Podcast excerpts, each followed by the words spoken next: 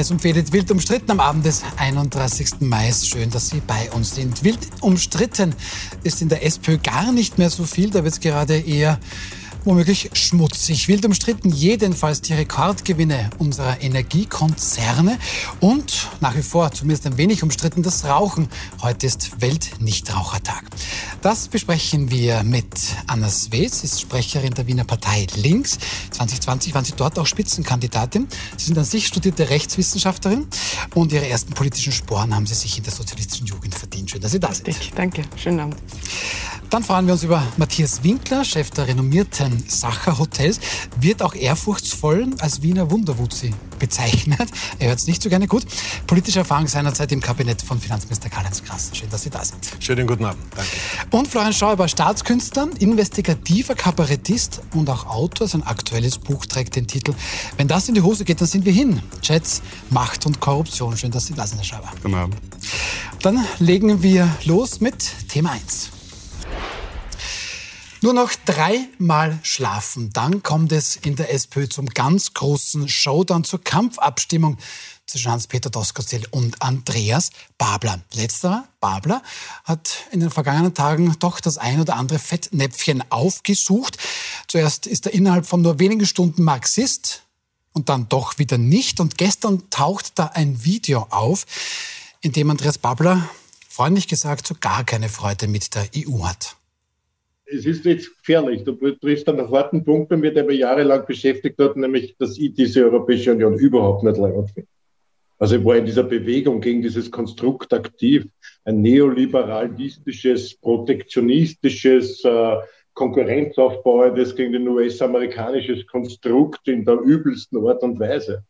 Und wenn wir gesehen haben, das aggressivste außenpolitische militärische Bündnis, das es je gegeben hat, mit Beistandsverpflichtungen man wirtschaftliche Interessen von Mitgliedsländern außerhalb der Europäischen Union, also schlimmer als sozusagen, was die NATO vorgegeben hat, sozusagen in der Doktrin. Also da hat er sich doch ein bisschen in Rage gesprochen. Das war im Dezember 2020. Da wusste Andreas Babler natürlich noch nicht, dass um den SPÖ-Parteivorsitz kandidieren wird. Seine Aussagen, das meint er heute gegenüber Puls 24, die seien hier aber schon etwas aus dem Kontext gerissen worden. Sie sind total äh, irgendwie aus dem Kontext einer langen Sendung gerissen, aber ich glaube, es zahlt sich aus, in der EU für Verbesserungen zu machen. Ich bin Internationalist, ich sehe die EU als notwendiges Instrument, haben wir jetzt auch gesagt bei der Mindestlohndebatte EU-weit, dass man die EU braucht, äh, um Finanzströme steuern zu können und vieles andere. Aber es äh, muss natürlich notwendig sein, die EU dorthin zu bringen, wo wir sie hinhaben wollen, nämlich eine EU für Bürgerinnen und Bürger zu werden. Für das RAF mein ganzes Leben. Tja, Herr Winkler, im Fach politische Kommunikation würden Sie da Herrn Babler ein Nicht genügend geben? Ja, mit drei Ausrufungszeichen wahrscheinlich noch dazu. Ähm, weil sich da schon ein bisschen die Frage stellt, wir haben es gerade im, im, im, Beitrag gesehen, das war eine Situation offensichtlich ohne Not, ohne Druck, ohne irgendeinen Stressfaktor, wo er frisch fröhlich von der Seele geplaudert hat und äh, offensichtlich seine Dinge, äh, seine Ansicht über die EU äh, mitgeteilt hat mindestens genauso schwierig ähm, ist der Umgang jetzt damit, dass man das nicht ähm, klarstellen kann, sondern dass man sich da wieder herumredet ähm, und reiht sich ja ein in eine Reihe von Fauxpas bei Puls 4, Puls 24 noch Marxist. Zehn Kilometer weiter, äh, weiter beim ORF dann doch keiner mehr. Also das sind ein paar ganz grobe Ungereimtheiten, die jedenfalls in der Kommunikation ein klares nicht genügend äh, ausmachen. Und was, glaube ich, noch viel schwerer wiegt, ist die Frage, ja, was meint er denn jetzt wirklich über die EU? Ähm, was ist von seinen Aussagen heute zu halten, sind in drei Jahren dann wieder anders. Und das ist für die SPÖ, glaube ich, eine völlig untragbare Situation, wenn eine staatstragende Partei, eine noch so große und so bedeutende, ähm, wenn dort jemand kandidiert, der äh, vielleicht kein klares Ja zur EU sagen kann. Frau Swetzi, sind Sie von der Partei der vom Bündnis Links. Andreas Babler gilt ja auch ein bisschen als linker SPÖler. Teilen Sie da sein Urteil, neoliberales, protektionistisches Konstrukt, schlimmer als die NATO? Ich denke, dass äh, Kritik an der EU auf jeden Fall legitim sein muss und würde das auch nicht dämonisieren. Ich habe äh, selbst sehr viele äh, Kritikpunkte, Punkte, mit denen ich unzufrieden bin in Bezug auf die EU. Also ich denke da an eine wirklich antisoziale Sparpolitik, die sehr, sehr viele Menschen ins Elend gerissen hat, äh, wo wir immer noch am Beispiel Griechenland sehen, äh, was das äh, an Leid und Elend für wirklich äh, eine ganze Bevölkerung bedeutet hat. Ich denke da äh, an eine massive Abschottungspolitik, Grenzpolitik. Also Frontex ist mittlerweile ein Synonym ähm, für Menschenfeindlichkeit und auch für, muss man sagen, sehr, sehr viele Tote. Ich denke da an ein wirklich vorliegendes massives Demokratiedefizit. Also das sind alles Kritikpunkte, die man auch so aussprechen muss. Ich sehe gleichzeitig keinen Vorteil darin, äh, aus der EU auszutreten für Österreich. Hat Herr Babler, glaube ich, aber nicht gesagt. Ne? Nein, ich denke, ja. ich mhm. es, ist, äh, es ist so, dass wir uns die Welt ja nicht aussuchen, äh, in der wir leben wollen, sondern dass wir gemeinsam für, für bessere Verhältnisse in dieser Welt kämpfen. Und ich glaube, da muss es darum gehen, eine andere EU, eine andere internationale Zusammenarbeit zu erkämpfen und linke, ehrliche, solidarische Opposition, Oppositionspolitik zu machen, und zwar auf allen Ebenen. Ja. Jetzt meinen ja Kritiker, Stadt, Land, aber auch auch auf internationaler Ebene. Das meinen ja Kritiker von Andreas Babler, der ist schon fast zu ehrlich, zumindest in diesem Punkt. Aber gut, das war ja im Dezember 2020, das sei nochmal betont. Herr Schäuble, es wird da aber spekuliert, ähm, warum kommt das jetzt hoch, ganz wenige Tage vor dem großen Tag, vor dem Parteitag in Linz? Autor Robert Miesig meint dazu auf Twitter, diese Schmutzkampagnen, ähm, werden ihre Wirkung haben und Bablers Mehrheit endgültig zementieren, vier Tage vor dem Parteitag sowas rausholen und skandalisieren. Wie tief kann man gehen? Sehen Sie das auch so, wie Herr Miesig? Ich glaube, das ist normal bis zu einem gewissen Grad. Wenn es Wahlen gibt, wird Material ausgegraben und damit muss da leben, auch der Babler.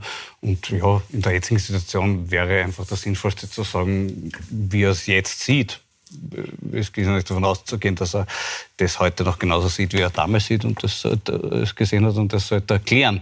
Es wirkt auch auf dem Video so, das ist, glaube ich, in der Corona-Zeit entstanden. Es wirkt ein bisschen Lockdown getrübt, die Stimmung. Ich meine, der Herr Babler hat auch ein Weinhauerei, also ist ein Weinmacher auch und möglicherweise war es schon ein langer Abend und so und er war zu Hause einfach nicht mehr so ganz äh, fit mehr, wie er dieses Video aufgenommen hat. Äh, aber es ist ein leichtes das heute klarzustellen und zu sagen, was er sich wirklich denkt und was seine Einstellung dazu ist. Und ja, das muss er machen. Aber ich, sich darüber zu beklagen, äh, dass es kommt, ja, verstehe ich, ist nicht fein. Äh, wer weiß, was vom Tosca-Ziel noch kommt, keine Ahnung. Aber äh, es ist in Wahrheit auch kein unlösbares Problem für den, für den Baller. Also einfach jetzt klar Stellung beziehen. Er hat ja schließlich auch jemand wie den Herrn Petritsch in seinem Team. Und gerade der Wolfgang Petritsch ist, glaube ich, kaum jemand, der also außenpolitisch mit solchen äh, Thesen äh, übereinstimmt und der das sicher nicht machen würde, wenn der Babler heutzutage so denken würde, wie das auf diesem Video rauskommt. Also der, ja? Ich denke übrigens, dass dieser Dualismus von pro-europäisch und anti-europäisch da auch gar nicht so angebracht ist. Ja, weil ich glaube, es ist durchaus pro-europäisch oder pro-internationalistisch zu sagen, welche EU, welche internationale Zusammenarbeit von Staaten wollen wir haben? Äh, wollen wir eine solidarische, wollen wir eine, ähm, eine soziale internationale Zusammenarbeit oder wollen wir das nicht? Und ich denke, genau dieses Engagement ist eigentlich was Positives. Also solidarische Politik auf allen Ebenen erkämpfen zu wollen, ist nicht antieuropäisch. Also ich, ich glaube, dass die Diskussion über die EU nicht nur sinnvoll, sondern auch zulässig ist in, in, in jeder Form. Das ist äh, ich glaube, da sind wir alle einer Meinung. Aber nichts davon hat er gesagt. Erstens ist es nicht eine Jugendsünde, die 30 Jahre her ist, sondern die genau drei Jahre her ist. Zweitens also hat er sogar, ganz konkret zu sein. Zweitens hat er gesagt, er war immer schon dagegen. Also das war auch kein Hoppala, wo eine momentane Stimmung vielleicht ausschlaggebend war äh, für irgendeine Meinungsäußerung. Und drittens, und das finde ich das Verwirrendste von allem, er hat heute nicht gesagt, es tut mir leid, das war damals die und, die, die und jene Situation und heute sehe ich das ganz klar so, ich bin pro-europäisch, aber ich habe die vier oder fünf Kritikpunkte, hat er nicht gemacht, sondern er hat sich hauptsächlich darüber aufgeregt, warum das ausgerechnet jetzt kommt. Und da bin ich bei Herrn Schäuber, ja, jetzt ist halt Wahlkampf intern und da passiert das, wir wissen alle nicht, dass morgen über den Herrn Doskozil vielleicht ausgegraben wird. Aber in Summe finde ich schon schockierend, dass jemand, der für den SPÖ-Parteivorsitz kandidiert, innerhalb von zehn Kilometern seine Meinung zum Marxismus ändert und sagt, ja, ich bin einer und zehn Kilometer später ist er keiner mehr, nämlich zwischen Puls 24 und ORF. Und äh, drei Tage später oder vier Tage später erleben wir, äh, ich war immer schon dagegen und naja, jetzt äh, weiß ich es nicht genau. Also wenn so jemand für den SPÖ-Parteivorsitz kandidiert und es möglich ist, dass eine so EU-kritische äh, bis ablehnende Haltung, Stichwort, ich glaube wörtlich war sie war immer schon dagegen, äh, ich halte das für echt problematisch und da bin ich ganz bei Michael Häupl, der eine äh, dezidierte Klarstellung heute verlangt hat. Ja, und ich, die fehlt nach wie vor, die vermisse ich. Ja. Wenn ich da vielleicht noch kurz antworten darf. Also nochmal, ich glaube, EU-Kritik muss möglich sein. Sind wir d'accord? Muss legitim ja. sein. Und das andere, was Sie angesprochen haben, also ich halte das für eine, eine wirklich tolle Sache, ähm, aktiv zu sagen, ähm, man sei Marxist oder Marxistin. Ich bin selbst auch Marxistin und ich halte das für eine ähm, sehr wichtige Grundlage dafür, die Welt und die Gesellschaft und die Wirtschaft als etwas äh, zu erleben und zu begreifen, das veränderlich ist und das nicht einfach äh, Gott gegeben ist und dem ja, man sich schicksalsergeben hingeben muss. Und ich glaube sein. aber, dafür braucht es diese Grundlage zu sagen, was, in welchem Wirtschaftssystem leben wir eigentlich? Welche Zwänge gibt es da?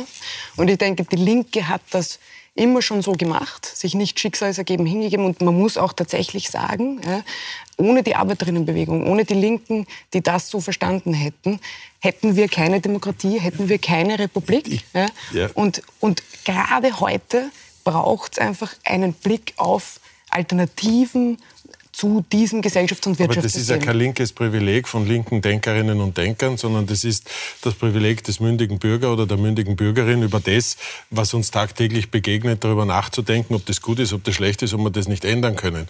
Ich spreche vielmehr davon, wenn der Herr Babler gesagt hätte, ich bin Marxist und zehn Kilometer später oder eine Stunde später gesagt, ich bin immer noch Marxist, dann hätte ich das ja konkludent und logisch gefunden. Das Problem ist, dass jemand heute A sagt und zehn Minuten später oder zehn Kilometer später B sagt. Das halte ich für problematisch. Und wenn er vor äh, drei Jahren gesagt hat, ich war immer schon dagegen, dann war ja das keine äh, detaillierte Kritik an diversesten EU-Themen, sondern war das eine grundsätzliche Ablehnung. Und da muss man sich auch fragen, wie glaubwürdig ist es, wenn ich jetzt drei Jahre später dann dafür, aber nicht ganz und hauptsächlich rege ich mich darüber auf, dass ich jetzt in einem Wahlkampf bin. Also da stimmen für mich viele Punkte nicht zusammen und in Summe, wir sind wieder beim Thema, ist es eine, eine glaube ich, eine ganz furchtbare Situation für die SPÖ, weil eine ehemals staatstragende Partei, die einen wesentlichen Anteil an der Republik hat und auch haben soll, so wie sie heute dasteht, die eine wichtige Säule Teile äh, der Republik ist, sich so demoliert, muss man fast sagen dazu. Ähm, das ist, ich finde das fürchterlich. Ich möchte mich gerne noch mal auf dieses M-Wort schmeißen, nämlich Marxist, Marxistin. Ähm, Andreas Babler ist das jetzt nicht oder schon, wie auch immer. Ähm, es gibt dann nach uns die Sendung Milborn und Corinna Milborn hat heute Hans-Peter Doskozil getroffen und über ihn sagt man ja oft, er ist ein Gulasch Kommunist oder der Falter hat das mal vor zwei Jahren so geschrieben. Ähm, ist er dann auch Marxist, hat Corinna Milborn Hans-Peter Doskozil gefragt. Ich glaube, dass das ist sicherlich ein Kapitel in der Geschichte auch äh, von politischen Entwicklungen, die man, die jetzt einige vielleicht in der, im, im Rückblick, so würde ich das jetzt einmal teilweise einschätzen, auch was Andreas Papa da und sagt, vielleicht romantisch beurteilen und sehen, aber ich glaube, die Zeit ist vorbei, das, das gehört nicht mehr in unsere in unsere Gegenwart. Herr Schreiber, also romantisch ist der Andi Babler und das gehört nicht mehr in die Zeit, nicht mehr in die Gegenwart, sagt Hans-Peter Doskozil zum Thema Marxismus. Ich glaube, es wird sehr oft Marxismus mit Kommunismus verwechselt und gleichgesetzt. Äh, es ist, wenn man gewisse äh, Gedanken, die Karl Marx formuliert hat, richtig findet, ist man nicht unbedingt ein Marxist. Genauso wie man nicht, wenn man den kategorischen Imperativ von Immanuel Kant für richtig erachtet, automatisch ein Kantianer ist. Mhm.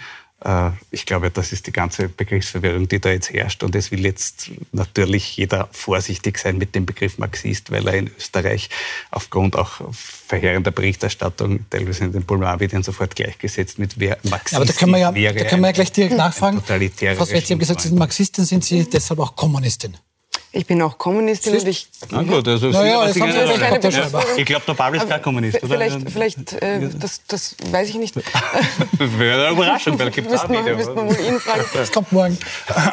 aber, aber über mich weiß ich es besser. Ja. Ähm, also ich bin äh, Marxistin und ich bin Kommunistin und ich glaube, weil wir das gerade vom Herrn Doskozil gehört haben, dass es gerade in unserer Zeit äh, eine ganz, ganz wichtige Sache ist, ähm, sich anzuschauen, sozusagen, wie kann man wirklich grundsätzliche Prinzipien in diesem Wirtschaft, in diesem Gesellschaftssystem ändern. Und zwar deshalb, weil es auch bitter notwendig sein wird. Also es wird sich tatsächlich nicht ausgehen, und das ist ja wissenschaftlich mittlerweile viel diskutiert, dieses Wirtschaftssystem, das auf Konkurrenz, das auf permanentes Wachstum, das auf Ausbeutung der Naturressourcen, aber auch Ausbeutung der Menschen basiert, so weiterzuführen. Und ich denke, dafür ist eine marxistische Grundlage sehr wichtig, um das zu begreifen und auch äh, um sich für ein System einzusetzen, das nach anderen Prinzipien funktioniert. Ich glaube, ganz viele Beschäftigte, ganz viele Menschen da draußen merken auch, dass es nicht gut funktioniert. Also wir sehen einen Pflegenotstand, wir sehen eine massive Wohnungskrise, wir sehen eine massive Teuerungskrise. Wir sehen, dass Menschen ganz viel arbeiten und dann nicht einmal so etwas Fundamentales wissen, wie dass sie sich die Wohnung gut leisten können, das Heizen gut leisten können, eine halbwegs anständige Pension haben. Und das Aber sind alles Dinge, wo ich mir denke, diese Beschäftigten, diese Menschen da draußen müssten eigentlich demokratisch mit einbezogen werden in die Gestaltung der Arbeitswelt, in die Gestaltung das der sind Sie aber die Wähler der FPÖ. Na, aber in die Gestaltung auch der, Berufe in der Gestalt unseres Wirtschaftssystems, das sind, werden sie nicht, ja, weil wir ein Wirtschaftssystem haben, das auf Profite, das auf persönliche Gewinne, das auf persönlichen Besitz aufgebaut ist. Okay. Und diese Veränderung braucht es ganz, ganz dringend. Und ich wünsche mir, und wir wünschen uns ja auch wirklich in anderen Bereichen ganz explizit auch diese Demokratie, ich wünsche mir ein demokratisches Wirtschaftssystem, das auch ähm, auf die Ressourcen der Natur achtet, das nicht auf der Ausbeutung von Menschen beruht. Und dafür wird es fundamentale, radikale Änderungen brauchen. Ohne die wird diese Welt aber auch an die Wand fahren. Und das wissen wir eigentlich. Und deswegen, ja, bin ich äh, überzeugte Sozialistin und der Meinung, dass wir diese radikalen Antworten brauchen. Aber Marxistin, Kommunistin, Sozialistin? Richtig. Gut, okay. Gehen wir wieder zurück zur SPÖ. Ähm, SPÖ-Bundesgeschäftsführer Christian Deutsch hat heute seinen Rückzug bekannt gegeben. Das war der große Randy Wagner Vertraute nach rund vier Jahren im Amt. Wird er jetzt noch am Samstag beim Parteitag sein und dann die SPÖ verlassen. Meine Kollegin Corinna Milbaum hat Christian Deutsch heute gefragt, wann hat er denn diese Entscheidung getroffen? Die ist bereits vor äh, etwas längerer Zeit gefallen, äh, weil ich es für richtig finde, auch zu sagen, äh, wann man sich zurückziehen möchte aus dieser äh, Aufgabe, die ich sehr, sehr gerne auch gemacht habe. Und ich glaube, dass, der, äh, dass das Ende dieses äh, Bundesparteitages am kommenden Samstag dann der richtige Zeitpunkt ist, zu sagen, damit beende ich auch die Tätigkeit des Bundesgeschäftsführers. Das gesamte Interview mit Christian Deutsch, mit Hans-Peter Doskozil und auch mit Nikolaus Kowal gibt es im Anschluss in der Sendung Milbam. Herr Schäuber, also das Randy Wagner-Team, das haben manche auch die, die Leasinger Gang genannt, das räumt jetzt offenbar das Feld zurecht? Ja, das ist sicherlich das beste Ergebnis, was passieren konnte aus, aus der ganzen Mitgliederbefragung. Äh, das war auch ein ganz deutliches Zeichen, das da gesetzt wurde, dass diese Form des Partei-Establishments nicht mehr gewünscht ist in der SPÖ. Und das ist natürlich ein großer Segen, weil es hat sie gelähmt. Und ich glaube auch, dass Randy Wagner letztlich unter ihrem Wert geschlagen wurde, mhm. weil sie so stark in dieser Partie verhaftet war und weil diese Partie so stark für sie die Kommunikation nach außen gemacht hat, dass sie sich in keiner Weise entfalten konnte. Und so gesehen ist es eigentlich, äh, ja, es, egal wer nachfolgen wird, dem Christian Deutsch, äh, eines wissen wir jetzt schon, er wird besser sein, weil die Latte liegt so derartig tief, dass man da aus Sicht der Sozialdemokratie, also wenn jetzt immer das Rede, die Rede ist, ist alles ganz furchtbar für die SPÖ, das ist ein Aspekt, der ist definitiv positiv und erfreulich für Sie. Wenn Sie jetzt, Herr Winkler, quasi der neue SPÖ-Chef werden oder eben der neue Chef. Was hochgradig unwahrscheinlich ist. Ja. Sie könnten noch antreten, es war eine Giraffe dabei, kurzzeitig zumindest. Nein, aber wenn Sie theoretisch ein großes, wichtiges äh, Unternehmen übernehmen und Sie haben da die Zahlen und sagen, okay, das hat jetzt nicht so funktioniert und Sie sehen, ja, da war es eben diese Management-Ebene, ich glaube, auf das hat Herr Schreiber auch angesprochen, dann müssten Sie sich von diesen Personen eigentlich trennen, falls sie nicht schon ohne von alleine gehen, müsste die neue Person, die die SPÖ jetzt anführt, Dosko Babler, da mal wirklich einen Kehr ausmachen? Ich glaube, der Herr Deutsch hat eine Frage beantwortet, die sich gar nicht mehr gestellt hat. Also ich glaube, dass das ganz logisch ist, dass man in so einer Verantwortung auch mit der Parteichefin in diesem Fall das Feld räumt. Und da bin ich beim Herrn Schäuber, das ist gut und richtig und äh, äh, letztlich auch logisch. Und ich glaube, da ist kein Rücktritt mehr notwendig, weil sich die Frage gar nicht gestellt hat. Und ein äh, neuer Parteivorsitzender, in diesem Fall ja wieder ein Mann, äh, wird, oder sehr wahrscheinlich, wir wissen nicht genau, was, was äh, nach dreimal Schlafen noch passiert, genau, ähm, wird selbstverständlich und äh, klugerweise sämtliche Schnittstellen und sämtliche entscheidenden Funktionen neu besetzen. Mhm. und er wird dafür sicher die völlig freie Hand verlangen und sinnvollerweise auch bekommen. Und er wird, wenn er gescheit ist, ähm, das möglichst austarieren zwischen den jetzigen Lagern, ähm, die ja zu jeweils einem Drittel feindlich gegenüberstehen. Mhm. das heißt, er wird mit einem neuen Team äh, versuchen, einen Neustart mit der SPÖ zu machen. Und da gehören eben neue Köpfe und äh, neue Köpfe dazu. Das wird Babler oder Doskozil, wir werden es am Samstag am Abend wissen, natürlich tun.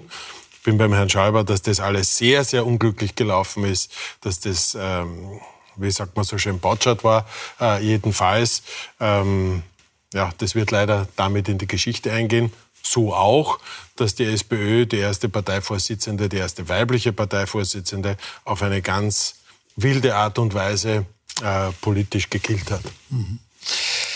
Frau Swetz, es ist ja zum Beispiel das Parteienbündnis Links hat einen spannenden Gedanken, man sollte sich da eigentlich okay. Die Partei Links, ähm, da war ja ein bisschen der Gedanke, dass man sich da nicht aufsplittert in, weiß nicht wie viele verschiedene Gruppierungen, von, von der jede Gruppe meint, sie hätte die Weisheit jetzt entdeckt. Ähm, wollen Sie da einen Tipp geben? Wie kann die SPÖ das jetzt machen, dass man sich, da diese Gräben, die ja zwangsweise jetzt schon sehr, sehr groß sind, der Herr Wink hat schon gesagt, ein Drittel Randy Wagner, die sind jetzt nicht weg. Ne? Randy Wagner ist jetzt zwar weg, aber die sind ja noch da in der Partei. Ein Drittel Babler, ein Drittel Tosco. Haben Sie da einen Tipp für die SPÖ, wie man das vielleicht ein bisschen wieder vereinen kann?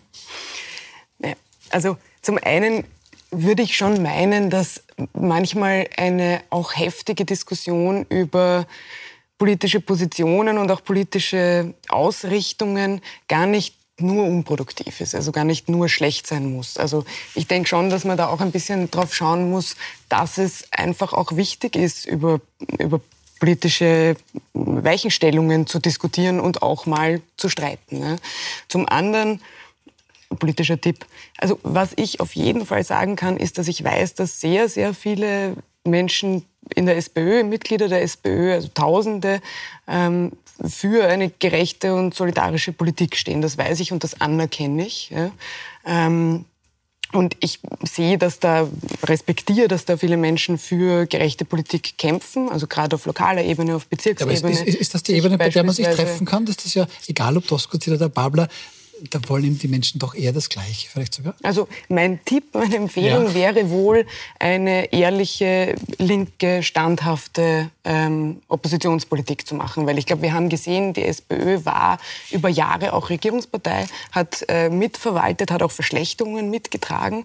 Ähm, das ist, glaube ich, was, was Menschen durchaus berechtigt zornig macht. Und ich glaube, was erfolgsversprechend, erfolgversprechend ist, ist eine wirkliche linke Politik zu machen, die mit den Menschen gemeinsam aufsteht gegen Verschlechterungen und für echte Verbesserungen. Ähm, genau, das, das würde ich sozusagen allen Menschen empfehlen, die Politik machen. Also da, dass, man, dass man viel Hoffnung drin, genau, und das gilt dann auch für... Und, aber deswegen haben wir auch links gegründet, ja, weil wir glauben, dass eben genau diese Politik notwendig ist und die mache ich dort auch sehr gern mit sehr vielen anderen Menschen und ich bin aber natürlich ähm, immer froh, wenn linke Politik passiert und denke, Linke stehen auch für Solidarität, Zusammenarbeit, Gemeinsamkeit. Und dort, wo das passiert, finde ich das äh, sehr zu befürworten. Aber die SPÖ, Entschuldigung, die SPÖ hat doch das klassische und nachvollziehbare Gegenteil abgeliefert.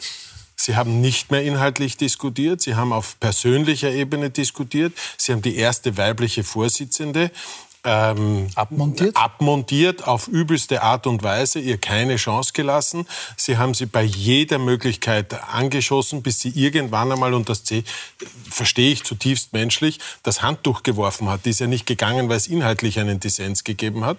Ja, wenn, dann vielleicht in der Migrationsfrage, aber sonst sind ja keine Inhalte diskutiert worden.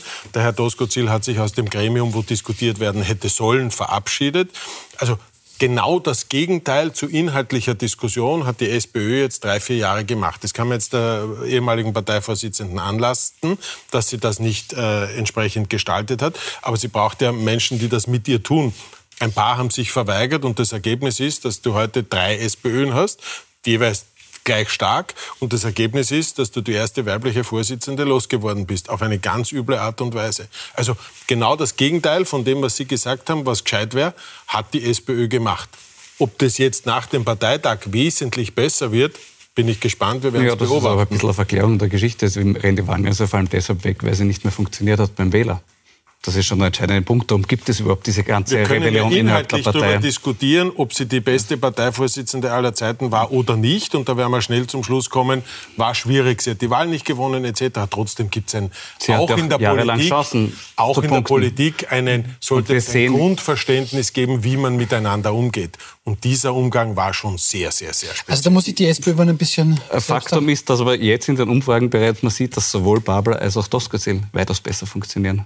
Also es war Aber wenn das überfällig. Funktionieren eines Parteivorsitzenden über dem menschlichen, wie gehen wir miteinander umsteht, dann wird es für eine Gruppierung, auch für die SPÖ, glaube ich, schwierig. Wenn Na ein- gut, das menschliche Miteinander umgehen, also wenn man sich da anschaut, wie es zum Beispiel der Führungswechsel in der ÖVP passiert ist, ist das, glaube ich, ein bisschen ein politikimmanentes Phänomen. Aber dass das- deswegen mit denen, die ist es ja nicht- werden, deswegen nicht, ist es ja nicht umgegangen gut. wird. Oder deswegen nee, ist es nicht, aber nicht es ist kein. Alleinstellungsmerkmal der SPÖ. Bestimmt nicht, aber die Art und Weise, wie die erste Parteivorsitzende abmontiert war, die ist schon speziell. Und das, werden wir, das wird wohl auch übrig bleiben für die Sozialdemokraten. Ich anders glaube, es ist dort gut, wo wirklich jetzt über politische Weichenstellungen äh, diskutiert wird. Das, glaube ich, ist gut. Und was ich für richtig halte, ist, ähm, und auch sichtbar halt, ist, dass Menschen sich gerade eine mutige linke Politik wünschen.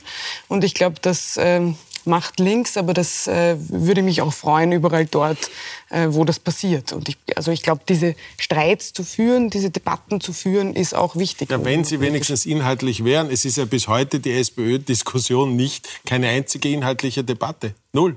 Naja, ja zwischen nicht. Babler und Doskozil findet das schon statt. Na, in welcher Form? Da reden wir vielleicht noch über die Frage der, der, der Integration.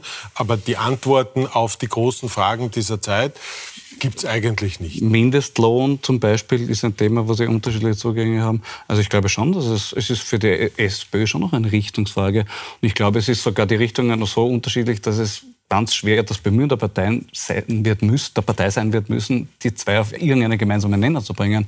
Weil egal wer verliert beim nächsten Mal, ist eine potenzielle Gefahrenquelle für die Partei, dass sich dann einfach die, die, die, die, nächste Rebellion im Hintergrund ankündigt. Also beide müssen eigentlich einen- einen Plan B in der Tasche haben.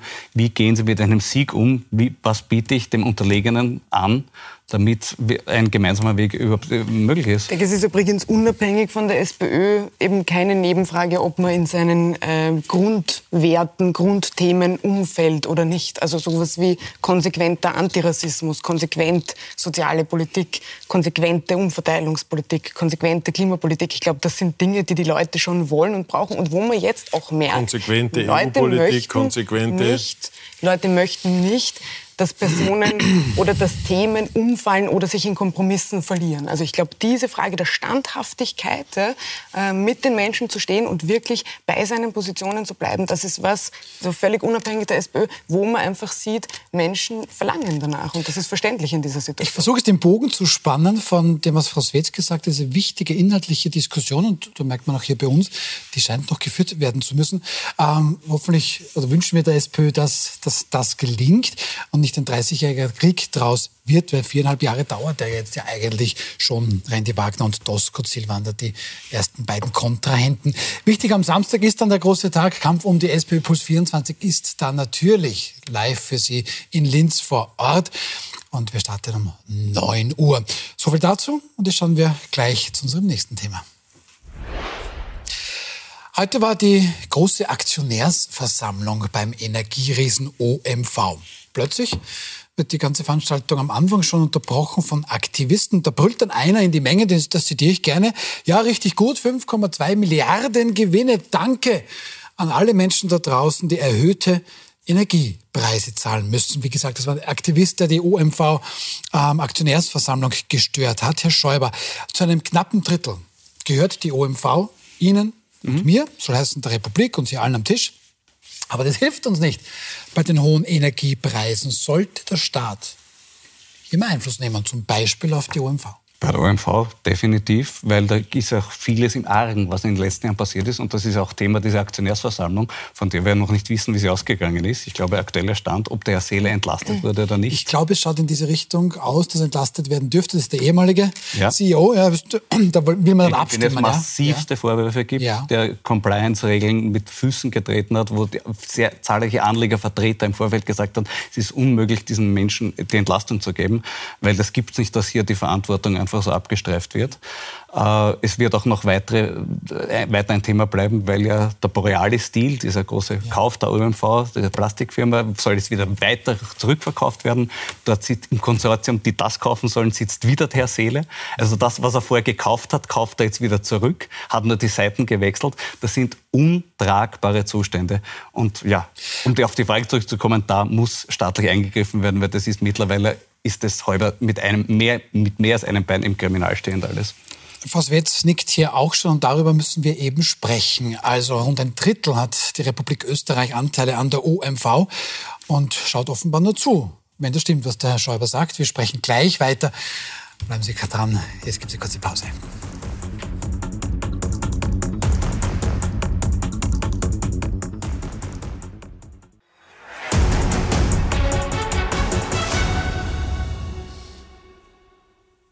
Willkommen zurück bei Wild umstritten. Wir sprechen gerade über die Energieriesen, sehr polemisch formuliert, aber die OMV klopft sich auf die Schultern, die EVN klopft sich auf die Schultern, die feiern alle Rekordgewinne und wir Bürgerinnen und Bürger zahlen ihnen das, wie gesagt, polemisch formuliert. Der Herr Schäuber hat vorher gemeint, ähm, zu einem Drittel gehört die OMV der Republik. Da müsste man deutlich mehr auch eingreifen in die Geschäfte dort. Frau Swetz, wie sehen Sie das? Ich habe es schon ein bisschen angesprochen. Wir zahlen enorm hohe Energie- und Spritpreise. Die Unternehmen erzielen eben Rekordgewinne. Ähm, auch der Staat freut sich, muss man auch sagen, weil der hatte da Anteile. Ähm, und ja, dann kennt man oft das Bild, man nimmt uns das Geld aus der einen Tasche und der Staat steckt uns dann, mhm. danke vielmals, mit Strompreisbremse in die andere Tasche wieder zurück. Ist das so ein Systemfehler, den Sie gerne ansprechen in Ihrer Politik? Mhm. Ja, ich denke, was man da ganz äh, besonders gut sehen kann, ist, was passiert, wenn Staatsbesitz in Form von Aktiengesellschaften gehalten wird. Also auch einfach mit Prinzipien gewirtschaftet wird, bei denen es nicht um die Versorgung der Menschen geht. Ja, da geht es dann um Managerinnenboni, da geht es um Dividenden, da geht es um Übergewinne, die ausgeschüttet werden, aber da geht es ganz sicher nicht um eine gute, solide Versorgung der Menschen in, im Belang ihrer Grundbedürfnisse. Das muss man ja dazu sagen. Ja, also das, da geht es um Grundbedürfnisse wie Energie, aber auch Wohnen, Verkehr. Das sind alles Dinge, die wir einfach nicht dem Markt überlassen dürfen. Die gehören nicht dem Markt und der Markt regelt da auch nichts und man sieht ja, dass er nichts regelt. Also dort, wo ähm, Menschen zu Hause sitzen und mir geht's wirklich ganz genauso, wenn ich einen Brief kriege von meinem Energieversorger, wird mir schlecht. Und ich weiß, dass es für viele, viele Menschen nochmal eine ganz andere Dramatik hat ja, derzeit. Und was ganz, ganz wichtig ist, ist, dass wir einfach ähm, zu dieser Veränderung kommen, diese Grundbedürfnisse nicht mehr vom Markt regeln zu lassen, sondern sie als Grundrechte der Menschen zu verstehen, die abgedeckt sind, abgedeckt sein müssen und die auch einen, einen Rechtsanspruch der Menschen dastehen und kein Almosen. Also das heißt, das klingt jetzt nach Verstaatlichen. Sie würden jetzt diese Unternehmen verstaatlichen. Diese Punkt. Grundbedürfnisse müssen in gesellschaftliche Hand, müssen vergesellschaftet werden und müssen also, nach den Prinzipien unserer Versorgung geregelt werden, weil es da einfach nicht um Pipifax geht, sondern okay. darum, ob Menschen versorgt ja. sind. Herr Winkler, machen wir das. Verstaatlichen wir die OMV, die EVN und wie sie alle heißen. Also ich glaube, der, der, der Staat hat jahrzehntelang und wahrscheinlich hundert- oder sogar tausendfach bewiesen, dass er der schlechtestmögliche Unternehmer, Unternehmerin ist. Das, heißt, das stimmt den, nicht. Den, den, lassen Sie mich noch kurz aus. Ich glaube, ich glaube dass, wiederhole nochmal, ich glaube, dass der Staat der schlechteste aller Unternehmer ist bin aber dafür, dass die jetzige, oder klar gesagt, dass die jetzige Situation eine ist, wo die Marktwirtschaft wohl nicht funktioniert. Das ist auch bewiesen. Das heißt, ich glaube, die jetzige Situation, sehr spezielle Situation, wo mehrere Krisen zusammenkommen, wo Menschen wirklich sich Heizen nicht mehr leisten können. Das ist Realität und das ist eine furchtbare Realität kann aber die Antwort nicht sein, der schlechteste aller Unternehmer soll jetzt noch Unternehmer werden, sondern da ist die Frage, wie kann der Staat ein Regelwerk, wie kann der Staat Rahmenbedingungen setzen, sodass das nicht möglich ist. Ich glaube, das Abschöpfen dieser Übergewinne ist ein schwieriger, aber doch gehbarer Kompromiss, um die Maßnahmen, die gesetzt wurden, äh, zumindest teil zu, teilweise zu finanzieren. Und wir müssen uns für solche speziellen Situationen auch ein spezielles Regelwerk einfallen lassen.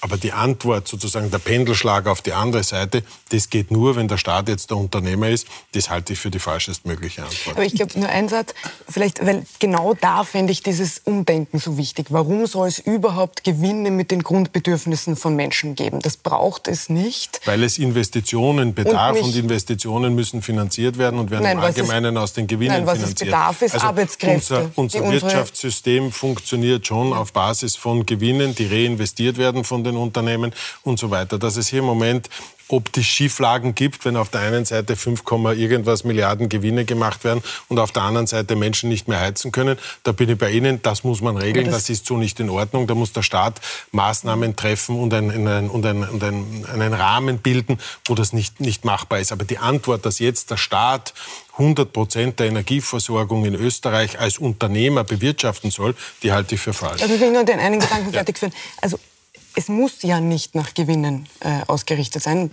Genau hier könnte man umdenken und mich beschleicht dann immer der Verdacht und ich glaube viele andere auch, der Staat soll dann kommen in Krisensituationen und soll aushelfen, soll die Banken retten, soll einspringen. Der Staat, das sind wir alle und ich glaube, die Beschäftigten sollten nicht nur in Krisensituationen diejenigen sein, die auffangen und die dann ein bisschen Mitspracherecht bekommen, dass sie aber gleich nach der Krise an der Tür wieder abgeben, sondern es sollte eine Gesellschaft und eine Wirtschaft sein, wo genau die Beschäftigten Beschäftigten, die ja diese Versorgung sicherstellen mit ihrer Arbeit, auch die Mitsprache in allen anderen Zeiten haben. Aber sind wir zuerst genau dieses Umdenken wäre ein linkes Umdenken, das es braucht, Aber weil man sieht, jetzt fährt es gegen die Wand. Aber Sie haben zuerst den Kommunismus angesprochen. Schauen Sie sich die kommunistischen Länder an. Das sind ja keine Erfolgsbeispiele, sondern das sind Beispiele, wo es noch viel schlimmer ausschaut sondern wir haben eigentlich ein funktionierendes Wirtschaftssystem gehabt, im Groben und Ganzen. Und dann kamen das stimmt für ganz, viele Menschen nicht und hat nie gestimmt. Genau. Das stimmt für einige Menschen nicht und derzeit stimmt das für viele Menschen nicht. Umgekehrt, das aber hat immer Antwort, nur für einige wenige gestimmt. Aber die Antwort darauf kann nicht sein, dass wir mehr Staat in den Unternehmen brauchen, sondern dass wir eigentlich weniger Staat in den Unternehmen brauchen, dass wir sehr wohl Gewinne brauchen, die notwendig sind für die Investitionen, aber dass der Staat ein Regelwerk in Kraft setzt, wo es nicht sein kann, dass Menschen in einer kalten Wohnung sitzen. Aber sehen Sie nicht, aber ich wollte noch, ich wollte noch, darf ich da noch ein, ein, bisschen, ein bisschen rein? Der Herr Winkler hat gesagt, der Staat ist der schlechtestmögliche Unternehmer von allen, Herr Schäuber. Das wollten Sie das ist, das ist so wie das ist magisches Denken. Das ist so, wie wenn ich sage, der österreichische Fußball ist der schlechteste der Welt. Ja, wir haben sicher das eine oder andere Mal schon schlecht gespielt, aber es ist natürlich empirisch nicht haltbar. Und der Satz, der Staat ist der schlechteste Unternehmer der Welt, ist einfach wie aus einem Märchen heraus. Ja, es gab Beispiele, wo der Staat als Unternehmer versagt hat. Es gibt aber sehr viel mehr Beispiele, wo Private als Unternehmer versagt haben. Äh, es stimmt einfach nicht. Es ist doch durch nicht, fürchtig, keine wissenschaftlichen Daten gedeckt. Schauen wir uns an, in England, wie hat die Infrastruktur funktioniert? Die haben angefangen, ihre Bahn äh, zu privatisieren. Auf darauf hat sie nicht mehr funktioniert. Darauf mussten sie sie mühsam wieder verstaatlichen. Nicht, die Antwort darauf kann ja nicht sein, wenn ein Privater versagt, dass automatisch der Staat einzuspringen hat. Aber Sie meinen, das ist eine der schlechteste Unternehmer der ja, Welt. Das, das ist, ist, einfach Blödsinn. Das ist, dort sitzen Beamtinnen und Beamten, ähm, vielleicht teilweise noch Was pragmatisiert und, und ist überhaupt kein Vorurteil, äh, sondern die Frage ist, wie unser Wirtschaftssystem funktioniert und weil die eine oder andere private, weil das eine oder andere private Unternehmen nicht erfolgreich war, kann er nicht nicht die Antwort sein und deshalb so ist der ja, Staat aber deswegen machen. Umgekehrt heißt es, wenn der eine oder andere staatliche Unternehmer nicht erfolgreich war, ist es deswegen alles schlecht? Ich kenne kein großartig erfolgreiches staatliches Unternehmen. Und die, die, österreichische verstaatlichte Industrie war keine Erfolgsgeschichte, sondern das, was wir heute haben, ist eine ist eine Beteiligung privater äh, an wesentlichen staatlichen Einrichtungen. Das waren alles Darf Erfolgsgeschichten. Wenn wir, wenn wir noch ganz wenn letzter Satz, noch, wenn wir, wenn ja. wir zurückkommen in den Kommunismus, den Sie zuerst proklamiert haben, ähm, das man schauen Sie sich die kommunistischen Länder an. Das sind die Ärmsten, das sind die wirtschaftlich Schlechtesten. Dort gibt es keine Innovationen. Dort gibt es all das nicht. Und in Summe geht es den Menschen viel schlechter dort als hier. Das soll jetzt keine, sozusagen, es gibt Menschen, denen es noch schlechter geht und deshalb ist alles in Ordnung. Ich sage ja, wir haben eine spezielle Situation, auf die müssen wir speziell reagieren. Aber nicht mit der Antwort, der Staat ist der Unternehmer, sondern der Staat ist jener, der die Rahmengesetzgebungen so vorgibt, dass genau das nicht passieren kann. Aber ich glaube, für eine generelle Verstaatlichung ist ja niemand, oder? Ist jemand die Frau Swetz wollte jetzt über die Bahn sprechen. Die Frau Swetz wollte über die Bahn sprechen, bitte. Ja, richtig. Also das, was Sie skizzieren, stimmt so einfach nicht. Wir sehen Bereiche, die, wenn man sie aus der gesellschaftlichen, aus der staatlichen Hand hinauslegt, sehr, sehr viel schlechter funktionieren. Das sind diese Versorgungsbereiche. Liberalisiere, privatisiere ich die Bahn und richte sie nach Gewinnen aus. Dann habe ich eine Situation, in der kleine Bahnhöfe gar nicht mehr angefahren werden, wo aber Menschen Bahn fahren sollten, Bahn fahren müssen, diese Möglichkeit bräuchten. Wir haben einen Energiemarkt, der äh, seit der Liberalisierung, übrigens schwarz-blau zu verdanken, sehr viel schlechter funktioniert. Wir haben ein Wirtschaftssystem, in dem wir sehen, wenn es um Profite geht, dann kann die Versorgung nicht mehr geregelt werden, dann können sich die Menschen das Fundamentalste nicht mehr leisten. Und was passiert auf der anderen Seite? Es werden riesige Gewinne an Private ausgeschüttet. Wenn das ihr Funktionieren ist, wenn die Bankenkrise 2008 ihr Funktionieren ist, wenn die Blasen an den Aktienmärkten ihr Funktionieren ist, dann glaube ich, müssen wir wirklich darüber sprechen, was wir als Funktionieren Also mein, mein, mein Funktionieren, Funktionieren wäre eine Gesellschaft, in der die Menschen, die die ganze Zeit diesen Wohlstand erarbeiten, dann auch in Ruhe in Pension gehen können. Nicht sich 40 Stunden abrackern und sich dann überlegen müssen, kommt da jetzt bin ich ja die bei Ihnen, aber die. Antwort ist doch nicht Verstaatlichung, sondern die Antwort ist erfolgreiche Unternehmen. Wer zahlt denn das Pensionssystem? Wer zahlt denn die Steuern? Das sind natürlich die Unternehmen, die Gewinne machen und das sind natürlich auch sind die jene, die, Menschen. die dort viel verdienen. Ja, richtig. sind die Menschen, aber die die Antwort Unternehmen. darauf kann nicht sein, ein, ein, ein kommunistisches System, das vielfach gescheitert ist. Hoffentlich haben wir zumindest darüber Konsens. Ähm, Das bedeutet staatliche Unternehmen, das bedeutet, bedeutet Monopolismus, das bedeutet keine Gewinne, das bedeutet keine Konkurrenz. Und für die Menschen bedeutet das weniger Auswahl und letztlich auch weniger Wohlstand. Das ist mehrfach bewiesen. Weniger ich hoffe Wohlstand, nicht, dass als viele Menschen auf dieser Welt haben, kann es gar nicht geben. Und die Antwort, die, die Sie gerade skizzieren, scheitert jeden Tag. Wir brauchen eine Alternative zu diesem Scheitern. Wir brauchen ein solidarisches, demokratisches, gerechtes Aber wenn man die OMV Verstaatlicht, ist noch nicht Kommunismus. Das stimmt Nein, uns so bin weit ich bei. Ihnen. Aber ich würde die OMV nicht verstaatlichen, sondern ich würde der OMV Rahmenbedingungen setzen, wo diese dramatischen Übergewinne, ähm, die einer Notsituation geschuldet sind, abgeschöpft werden und den Steuerzahlerinnen und Steuerzahlern wieder zurückgegeben werden. Und das ist das, was jetzt gemacht wird. Und das halte ich dem Grunde nach für vernünftig. Dann lassen wir das vielleicht mal so stehen ähm, und wechseln noch zu unserem abschließenden Thema. Es hat nichts mit Verstaatlichung und auch nichts mit Kommunismus zu tun. Heute ist Welt-Nichtrauchertag und Florian Schäuber ist ein bisschen sauer auf mich, weil er mag eigentlich gar nicht über dieses Thema reden, weil Sie haben noch nie geraucht, Herr Schäuber. Ja. Also Gar nicht. probiert, aber es schmeckt mir nicht. Ne? Also vollkommen Einmal im Jahr vielleicht eine Zigarre, aber das ist auch schon viele Jahre her, dass das letzte Mal war. okay. Okay, gut, dann frage ich mal die anderen in die Runde. Herr Winkler, wie schaut es bei Ihnen aus? Raucher, Nichtraucher? Abgeraucht, rauche nicht mehr und bin sehr glücklich darüber. Also komplett aufgehört. Ja, komplett. Und Frau Swetz? Ich bin Raucherin. Wir beide treffen uns dann draußen beim Rauchen. Okay, also Aber ich finde 50-50. es beneidenswert. Ähm, das finde ich auch beneidenswert. Ähm, sehr tolerante Freunde hat der Herr Schäuber offenbar. Also weil bei uns war das oft ein bisschen dann auch Peer Die- Pressure. Ja? Die, die Nichtraucher müssen die, ich dachte, mit der Toleranz ist umgekehrt, dass die Nichtraucher die Raucher tolerieren müssen. Nein, nein, früher war das ja in unserer Jugend, Herr Schäuber, war das ja irgendwo anders. Da wollt, musstest du ja cool sein. Heute bist du, Ah, Raucher- bist du cool, wenn du nicht rauchst. Ach so, echt? Ja, ja, freilich. In meiner war es auch so. Sehen Sie, bei der Frau war das auch so. Interessant, um so Schauen Sie. Wellenbegehung. Das ist ja Tempora mutanta, sagt der Lateiner. Nein, aber so, Spaß beiseite. Tatsächlich rauchen sehr, sehr viele Menschen in Österreich und interessanterweise, und das ist die nicht gute Nachricht, ähm, es rauchen Jugendliche wieder mehr als früher noch. Wir haben die Zahlen für Sie von der österreichischen Gesundheitskasse ähm, geholt.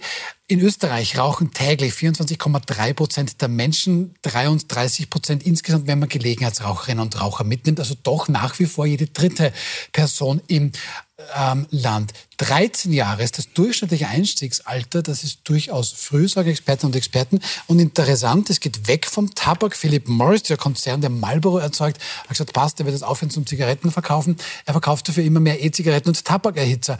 Und das sehen Sie hier dann an der letzten Grafik ganz rechts. Ähm, das ist immer stärker geworden und wird auch von jungen Menschen verwendet. Frau Swetz, äh, wie bekommen wir das eigentlich in den Griff, weil das Rauchen nicht gesund ist, ist uns klar.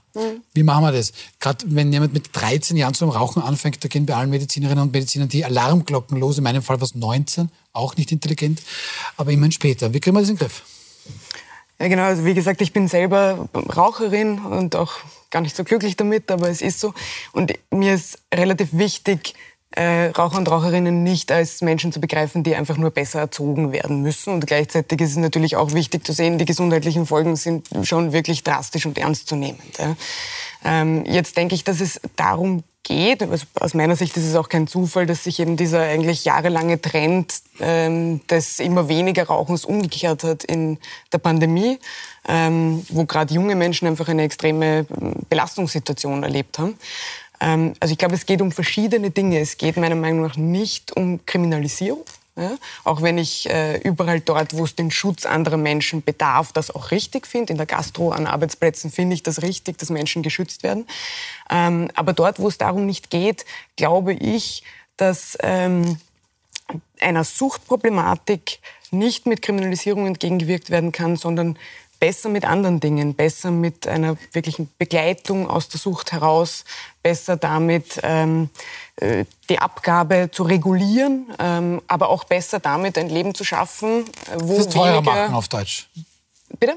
Zigaretten teurer machen? nein, nein, da bin ich nicht? tatsächlich nicht dafür. Nein, da bin ich tatsächlich nicht aus dafür. der Position Raucherin oder aus der Position Politikerin? Nein, tatsächlich generell nicht. Ähm, die politische Position meinerseits wäre, dass überall dort, wo man mit Massensteuern lenkt, trifft das sozusagen einfach manche Menschen mit niedrigeren Einkommen mehr. Ich glaube, das ist eine, eine falsche Herangehensweise und ich glaube auch, dass das tatsächlich nicht äh, der Suchtproblematik sehr wirksam entgegentritt. Worum es gehen muss, ist, weil man sagt ja auch Stresszigarette, ist tatsächlich auch einen Alltag zu schaffen, wo weniger Stresszigaretten notwendig sind. Sehr, sehr viele Menschen haben sehr viel Stress. Das ist ein sehr druckvolles Leben. Ich glaube, das ist eine wichtige Komponente dran.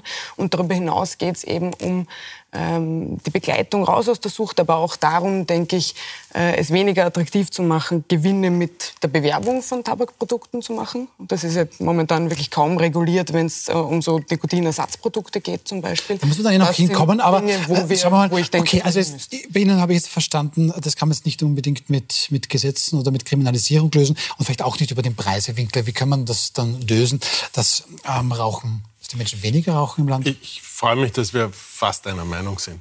Einmal. Ich glaube, glaub, äh, Selbstverantwortung, insbesondere unsere äh, jungen Menschen dazu zu, zu erziehen, das, ist, das, das muss das große Ziel sein. Ähm, das heißt, Aufklärung ist unsere Aufgabe. Ich glaube, dass man da noch zu wenig tut. Ähm, und, und Verbote werden nicht funktionieren. Es ist ja heute nicht erlaubt, dass ein 13-Jähriger oder eine 13-Jährige raucht. Ähm, das Rauchverbot in den Lokalen, viele andere Verbote haben letztlich nicht zu dem Ergebnis geführt, das wir gerne gehabt hätten, sondern äh, die Zahlen, Daten, die Sie zuerst vorgelesen haben, beweisen es. Ähm, denke, besondere die, die, die Jungen. Ich sage nicht, dass es nicht wichtig war, aber es hat das Verbot als solches nur sehr eingeschränkt gewirkt. Und deshalb glaube ich nicht an Verbote. Ich glaube an die mündige Bürgerinnen und den Bürger. Ich glaube, dass wir unserer Jugend das auch zutrauen sollten. Ich glaube, ich möchte jetzt nicht sagen, ich habe selbst drei Kinder, dass sie es unbedingt probieren sollten, aber sie sollten eine Auseinandersetzung damit führen. Aber mit dem Verbot alleine, das greift sicher zu kurz und ich bin da auch gegen das Kriminalisieren. Abseits dessen, glaube ich, lässt sich das auch nicht wirklich durchsetzen und wäre dann erst recht wieder lächerlich. Also Aufklärung und äh, Selbstbestimmtheit ähm, halte ich für da die großen die großen Eckpunkte. Herr Schreiber, äh, das hat, glaube ich, die, die Frau Swetz ein bisschen noch angesprochen. Ähm, da wird natürlich dann sehr gut geworben von Seiten der Tabakkonzerne, die sagen, nein, die schädliche Zigarette, die lassen wir jetzt weg, die produzieren wir ja gar nicht mehr. Es gibt dafür aber ganz coole, fancy Produkte, die süß schmecken, die lässig sind und wo du ganz entspannt dann doch wieder süchtig werden kannst. Ist das etwas, wo man dann vielleicht auch ein bisschen genauer drauf schauen sollte? Ja, weil Sie auch vorher gesagt haben, Tabakerhitzer, bitte. Ja. In Österreich sind es Tabakerhitzer. Ja. Das ist ganz wichtig. Also Entschuldigung, also, also, also phonetisch Problem. Mal, mal damit ja, gut, anfangen. Ja. Dankeschön. und, sonst, und sonst, ja, im D-Fall eigentlich für paradoxe Intervention. Vielleicht sollten wir es damit dann probieren. Puls 4 gibt eine Sendefläche für HC Strache. Überlegt immer wieder, wofür geht man den einladen. Ja. Und lasst den einfach eine halbe Stunde über das Rauchen reden und warum das so super ist. Und das könnte ich mir vorstellen, das wirkt viel präventiver als irgendein strenger Doktor, der sagt, warum alles so schädlich und alles furchtbar ist. Nicht einmal da sollte eine Bühne haben, glaube ich. Na, da könnte was Nützliches aber noch liefern. Sagen wir so, ich glaube, das Thema ist zu ernst, um es mit dem, mhm. äh, mit dem HC Strache, glaube ich, ich weiß, wie es gemeint war. Ja, es war damals dann beim, aber beim es Rauchverbot. Es ist ein, zu ernstes Thema. Natürlich ist das ein Problem und die Zahlen gehen in die falsche Richtung, überhaupt keine Frage. Aber die zentrale Frage ist, kriegen wir das mit Verboten hin? Und da glaube ich nein, sondern wir müssen das mit Aufklärung und wir müssen das mit ähm, wahrscheinlich auch einem, einem konkreteren Hinweis in Richtung dieser Tabak, Tabakerhitzer. Ähm, ähm, das müssen wir in den Griff kriegen. Das wird wahrscheinlich verniedlicht, verkleinlicht und da gibt es keine präzise Information. Das riecht nach irgendeinem Süßstoff, das schmeckt auch vielleicht mhm. danach, aber ist mindestens genauso gefährlich. Da könnte vielleicht ein bisschen Aufklärung auch um Und das wäre vielleicht ein möglicher Job für Randy Wagner jetzt. Landesnichtraucherkoordinatorin. Landesnichtraucherkoordinatorin? Weil da könnte sie ihre medizinische Know-how einbringen und äh, auch Glaubwürdigkeit und ja, das ist ein Thema, was vielleicht nicht so die Bevölkerung spaltet. Also Ne? Siehst du, es kriegt nicht nur der Heinz-Christian Strache ab, sondern die Pamela Rendi-Wagner ja auch. Also der Herr Schäuber ist sehr fair. Kümmert sich Gut, um die Ex-Politiker. Ähm, genau, der kümmert sich um die Ex-Politiker. Dann vielen lieben Dank hier in die Runde. Und meine Damen, meine Herren, Sie dürfen es keinesfalls vor die Tür gehen. Eine rauchen. Es geht tatsächlich sehr spannend weiter bei meiner Kollegin Corinna Milborn. Hans-Peter Doskozil jetzt im Interview. Dann ebenso im Interview Christian Deutsch, der jetzt zurückgetretene SPÖ-Bundesgeschäftsführer und Nikolaus Kowal, eine Art SPÖ-Rebell. Der ist überhaupt schuld, dass Andreas Babler da mitgemacht hat an der SP-Mitgliederbefragung. Wir sehen uns dann nächste Woche am Mittwoch wieder. Aber jetzt gibt's Milban.